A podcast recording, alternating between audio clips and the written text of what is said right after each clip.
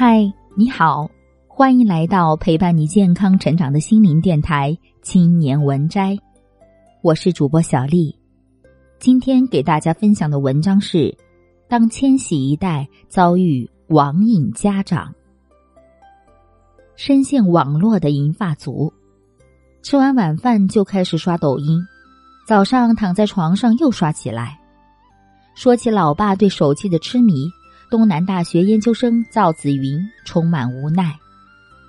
不知从什么时候开始，赵子云年过半百的爸爸竟然染上了网瘾，一天到晚刷短视频成了他的生活常态。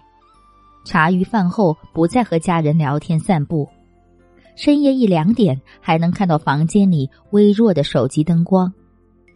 他睡眠本来就不好，一玩抖音更睡不着了，听力也不好。外放声音很大，还会打扰到家人。暑假期间返乡大学生赵子云的烦恼不是个案，在知乎上，一些年轻人纷纷吐槽：自从我妈开始玩手机，三四年间性情大变，已经发展到开冰箱牛奶洒了都懒得擦的地步，家里厨房锅糊了无数次，和我们的交流只限于微信。我姥姥身体不好，近一两年都是我姥爷做饭，可最近他不愿意做饭了，每天都缩在屋里不出来，跟别人打微信电话聊天，有时奇奇怪怪的在家里拍短视频。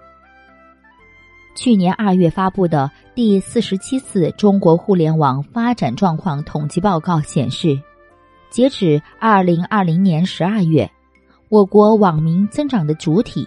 由青年向未成年和老年群体转化的趋势日渐明显，越来越多的银发中老年触网成了一大发展趋势。作为网络原住民的千禧一代，现在要面对在网中老去的家长了。山西某大学学生康康的妈妈热爱戏曲，闲暇时总爱哼上几句晋剧。二零一四年，他第一次通过智能手机接触到全民 K 歌这款软件，从此一发不可收拾。用手机唱歌成了康康妈妈在网络世界的全部寄托。唱戏本是个人爱好，可是有了智能手机后，他发现能随时随地的唱，瞬间没了束缚。以前康康的弟弟放学回家后，妈妈会监督他写作业。可自从触网后，他对弟弟的督促也变得走马观花，不再在意他的学习情况。康康感慨：小时候是父母怕自己这一代去网吧，现在成了父母长辈深陷网络，真是风水轮流转呀。跟网瘾老顽童斗智斗勇。武汉大学学生橙子的父母习惯如厕时玩手机。常常一蹲就是半小时以上，满是担心的橙子不止一次劝过他们少玩会儿，可每到此时，妈妈总会抱怨：“你一个小辈还管长辈的事呀？”橙子屡劝未果，有些束手无策。家长和孩子之间存在代沟，他们没有意识到沉迷手机的危害，劝多了还会烦我们，找不到正确的沟通方式，的确好难。同样与父母沟通困难的还有湖北大学学生金婷婷，她的母亲沉迷于基金，每天到点雷打不动的观看专家直播。有一次，一位专家在直播间里买锅，专家介绍那口锅含各种微量元素，对身体有益。金妈妈二话不说就拍下了那口两百多元的神锅，然而收到以后，那口锅就放在角落。三四年也没用过一次。吉林某高校学生小崔的外婆年近八十，也沉迷于各类电子产品、虚假信息、广告诈骗、红包陷阱，各种各样的套路，外婆都中招过。有一次，手机里弹出一条花三十六元买个电动车的消息，外婆当即就下单了，可寄过来的却是一个电动车的充电器。为了帮助外婆走出手机陷阱，小崔和妈妈尝试了各种方法都无效，手机藏起来也能找到。小崔一家的往届斗争屡战屡败。中国地质大学学生杨卓航却摸索出一套与父母的网瘾做斗争的策略。第一种糖衣炮弹法，到了饭点就夸他做饭好吃，还要承上启下的夸。比如中午夸他早饭做的真好吃，还想再吃，不知道中午吃什么，好期待呀。总体斗争思想就是让他找点事儿做。第二种绿茶法。当自己在专心看书、写作业时，特意在父母面前唉声叹气一番，让他们忍不住过来嘘寒问暖，然后以己度人说道：“为了写作业，我忍了好久没有打游戏了，真羡慕你们不用像我这么累。”这时多半会收获一碗鸡汤，只要用力到位，父母难免心生愧疚，甚至反手给自己也灌一碗鸡汤。自律之心油然而生，放下手机不是梦。斗勇一般是直言相劝，甚至藏手机，这样虽然能解决问题，但是破坏和气，实属下策。斗智则是曲线救国，既恪守原则，又不伤害感情。杨卓航对自己的斗争策略信心满满。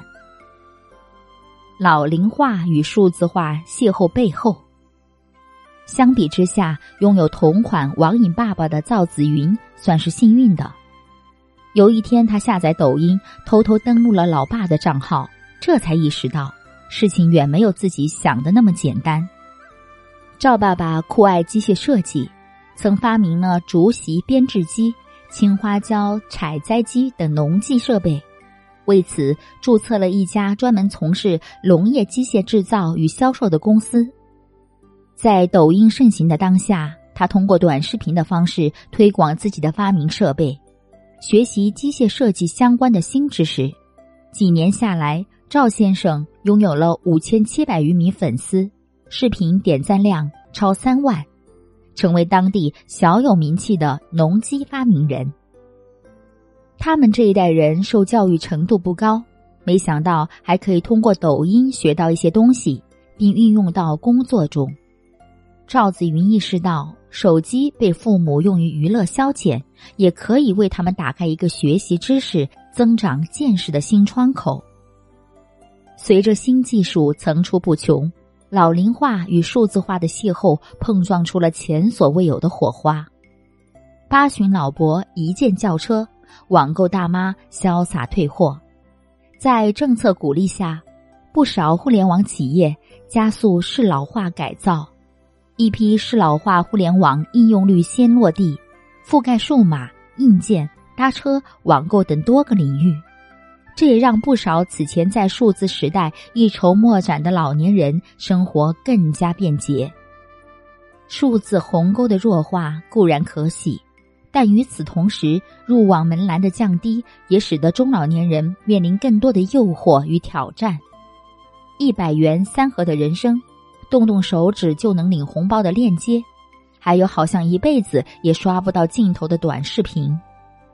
互联网是一把双刃剑，中老年人活跃在互联网的背后，也助长了网络成瘾、电子诈骗、隐私泄露、无节制消费等不良风气。加重了家庭和社会的负担，不少子女都有共同的期待：平台能否效仿青少年模式，给父母也设置个老年模式，比如帮助老年人过滤掉一些容易受到诱骗的内容，以及设置观看时长，提醒老年人不要沉迷等。但老年模式并不能药到病除。要解决老年人上网成瘾的问题，功夫还在网外。武汉大学张荣华副教授指出，有些人的网络成瘾并不是因为手机吸引力大，由于生活缺乏其他活动而导致内心空虚更为严重。因此，应对中老年手机成瘾现象，赌不如输。他建议年轻人可以多鼓励父母进行广场舞等适当的运动。培养花卉种植、书法、钓鱼等兴趣爱好，这样既避免了亲子冲突，又能帮助父母走出手机成瘾的那张网。